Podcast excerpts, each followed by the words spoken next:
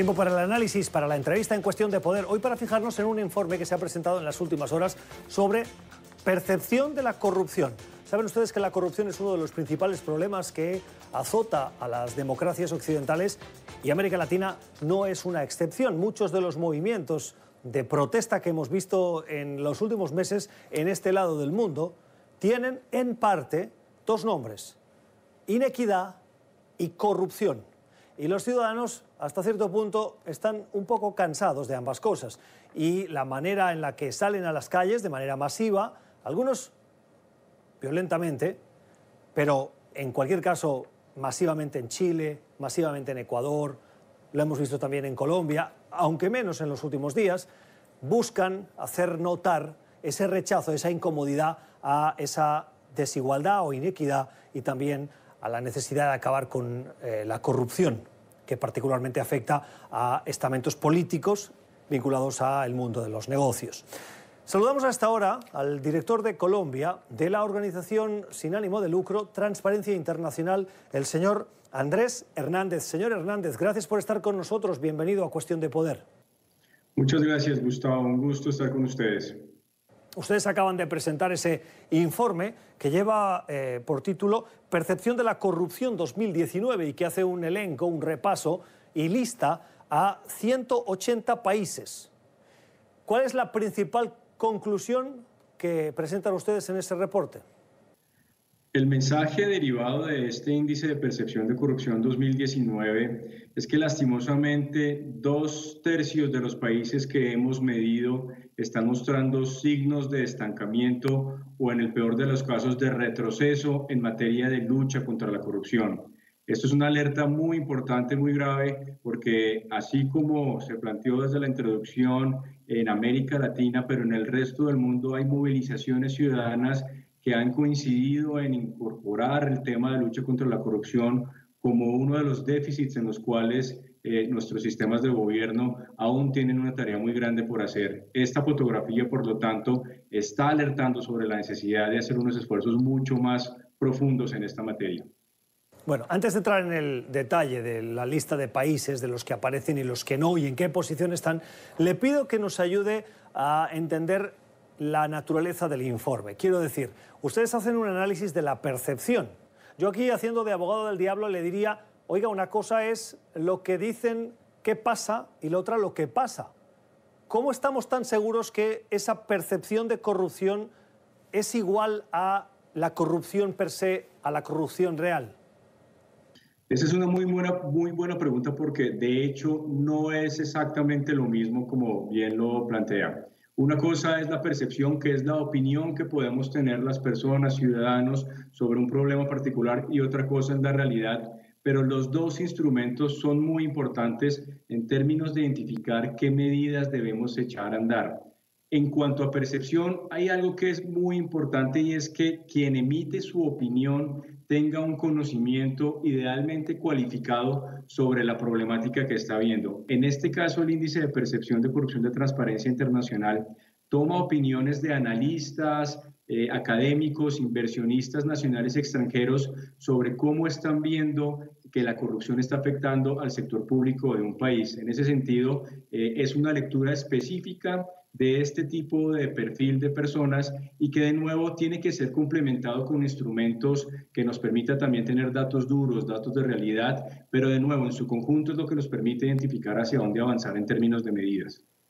O sea, ustedes buscan opinión calificada, démoslo por buena, me atrevería incluso a vaticinar que si entonces la opinión fuese la de la población en general, tal vez los índices de esa percepción de corrupción serían más altos, porque la sociedad en general no tiene tal vez el conocimiento que tienen estos académicos, estos expertos, estos analistas que se dedican precisamente a ese análisis. Em, la percepción de la corrupción. ¿Qué están haciendo bien los gobiernos de América Latina para centrarnos en lo que pasa en este lado del mundo, en nuestro continente? Pues este último año ha sido un año muy movido para América Latina, de mucha controversia, sobre todo si vemos las movilizaciones ciudadanas, en muchos casos hay gobiernos que están arrancando o terminando sus periodos. Yo creo que en general hay una cosa importante que puede estar sucediendo en América Latina y que tenemos que ver, por supuesto con matices entre los países, pero es que América Latina está avanzando también en el fortalecimiento de sus democracias. Eh, y la democracia, además de ser un sistema que nos permite elegir em, por parte de las mayorías, es ante todo un sistema de separación de poderes. Hay unos países que están avanzando bien en esa independencia del poder. Hay otros que lastimosamente siguen concentrando poder y eso hace que la percepción de corrupción y la realidad de corrupción, por supuesto, también sea mucho más alta. Pero es importante destacar, por ejemplo, eh, el rol en algunos países de órganos judiciales, el rol de los medios de comunicación, de una sociedad civil activa y en algunos casos de unos gobiernos que están generando unos procesos de consulta, de participación en lo posible mucho más genuinos, amplios y eso tiene una incidencia en que la corrupción pueda ser abordada de una manera más efectiva. Me sorprende que toda la lista de cosas que usted me cita no me habla de independencia judicial. Justamente la independencia judicial hace parte de lo que decía de la separación de poderes. Me refiero a que el Ejecutivo esté por un lado, el Legislativo por otro y el Judicial por otro y que no se mezclen entre ellos. Sin duda la independencia judicial es fundamental, sobre todo en algo que es muy sensible para este índice de percepción de corrupción, que es una de las preguntas que se hacen, tiene relación sobre qué tanto se castigan de manera efectiva la corrupción o casos de desviación de recursos. Ahí tenemos una gran tarea por hacer en varios países de América Latina, en particular en Colombia. Eh, vemos que todavía hace falta una sanción mucho más efectiva de los casos de gran corrupción. Y ante todo, algo que venimos em, haciendo mayor énfasis es no solamente esperar que las, que las personas responsables de, de estos actos vayan a la cárcel, pero sobre todo que podamos recuperar los dineros que están siendo desviados en los actos de corrupción. En muchos casos son millones de millones pero por otro lado que podamos reparar adecuadamente a las víctimas de este crimen.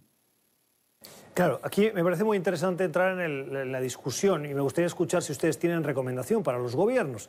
Siempre está eh, el intentar asegurar esa independencia judicial pasando los nombramientos de los jueces por el legislativo, que es la representación más real de eh, una sociedad donde está eh, y donde se requieren mayorías calificadas, no solo la mayoría simple para gobernar porque si no se puede acabar convirtiendo, si se deja al judicial que él mismo se autoelija en aras de esa independencia, en eh, eh, una bolsa de influencias dentro de la misma carrera judicial.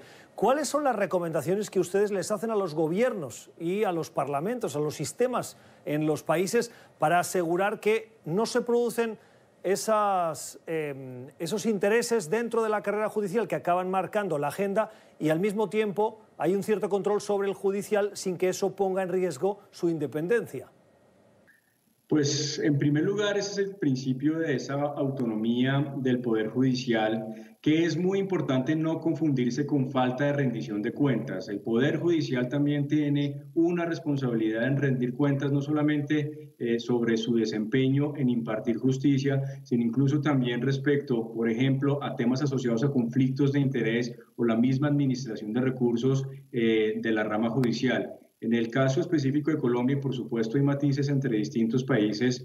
Em, hemos visto en los últimos años unos casos de corrupción muy graves afectando eh, a instancias incluso muy altas del sistema judicial y esto por supuesto está generando no solamente eh, variaciones negativas en términos de percepción, sino una desconfianza en el sistema de justicia. Por supuesto, lo dijimos, lo dijimos antes, la sanción es muy importante que se pueda desarrollar, pero además para que los sistemas judiciales puedan procesar adecuadamente los casos, es muy importante que las instancias encargadas de investigar eh, y de detectar actos de corrupción cuenten con capacidades y también con independencia, porque no es suficiente con la independencia del Poder Judicial, también necesitamos independencia de los órganos de control encargados de los procesos disciplinarios, penales, eh, administrativos, eh, cuando no hay independencia ahí también la lucha contra la corrupción tiende a quedarse en un segundo plano y en algunos casos también a politizarse. En la lista que ustedes hacen, que ponen a los 180 países que han medido de acuerdo a ese índice que acaba resultando del trabajo eh, tabulado de recogida de esas opiniones, entre los mejores países eh, encabeza la posición Dinamarca, seguido de Nueva Zelanda, Finlandia, Singapur, Suecia y Suiza. Para encontrar un país latinoamericano hay que descender hasta la posición número 21, donde encontramos Uruguay. y en el infausto grupo de cola, de los más corruptos en esa percepción, ahí sí que en los cinco últimos encontramos a uno, Venezuela. No le quiero preguntar por qué hace mal Venezuela, porque creo que lo hemos abordado eh, eh, hasta la saciedad en este programa. Pero sí en Uruguay. ¿Qué es lo que está haciendo bien Uruguay que puede servir de ejemplo para el resto de países? Hay unas cosas, si miramos varios patrones que hemos hecho de medición durante mm, los años que tiene este índice de percepción de corrupción, es difícil identificar una u otra medida específica que eh, haya introducido un país a especie de varita mágica para luchar contra la corrupción. Lo que tienen en común países eh, que están en una posición más alta, no solamente en la región, sino en otros lugares del mundo. Eh, ya lo había dicho alrededor del tema de separación de poderes, pero una cosa muy importante con relación a la libertad de expresión. Los países que tienen unos eh, sistemas de respeto y de garantías de libertad de expresión, de libertad de medios, son unos países que tienden a tener en esta clasificación unos puntajes mucho más altos. Y hay un tercer tema que estamos resaltando este año que es muy importante que tiene que ver con los sistemas efectivos de control y transparencia en el financiamiento de campañas y partidos. Aquellos países que tienen unos sistemas más efectivos en esta materia están generando un puntaje promedio de alrededor 70, eh, que es bastante alto en comparación con un promedio que eh, podemos tener en la región de, de 43, 45, incluso por debajo si vemos a un subgrupo de países. Entonces, hay unas claves importantes en el mundo, de nuevo, de la política, del ejercicio y la garantía de derechos, sobre todo alrededor de expresión, información, de medios de comunicación y de separación de poderes. Interesante ese dato que nos da del 70, para que los televidentes tengan la eh, escala completa. El 100 sería la situación de cero corrupción, y el cero de muy corrupto. El primer país, eh, Dinamarca, tiene 87 y el primer país latinoamericano que encontramos en esa lista es Uruguay con 71 en esa escala de 0 a 100. Eh, termino, pero quiero preguntarle por si ustedes notan diferencias, si las hay, en gobiernos de derecha o gobiernos de izquierda o de centro derecha y centro izquierda, si usted quiere. ¿Hay eh, alguna correlación, algún comportamiento que los pueda agrupar para bien o para mal? Pues lo que hemos visto a lo largo de los años es que la corrupción no es un problema de izquierdas o derechas o de ideologías.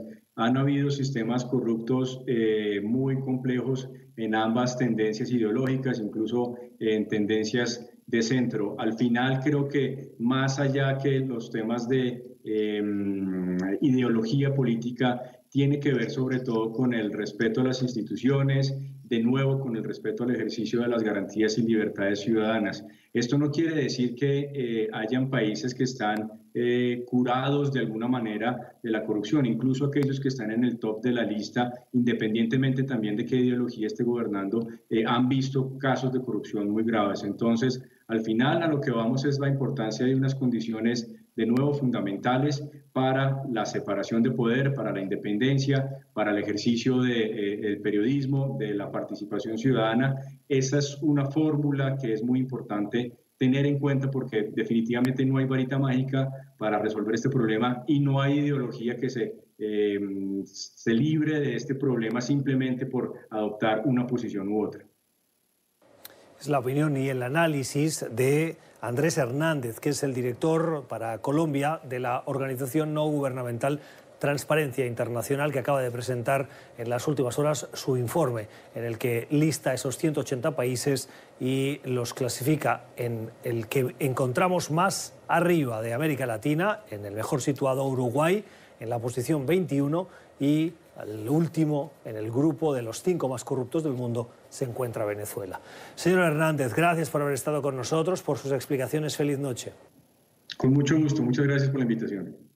Vuelva a escuchar esta entrevista en nuestro podcast. Suscríbase a Cuestión de Poder en NTN24 en el podcast de Apple y Spotify. Ya regresamos.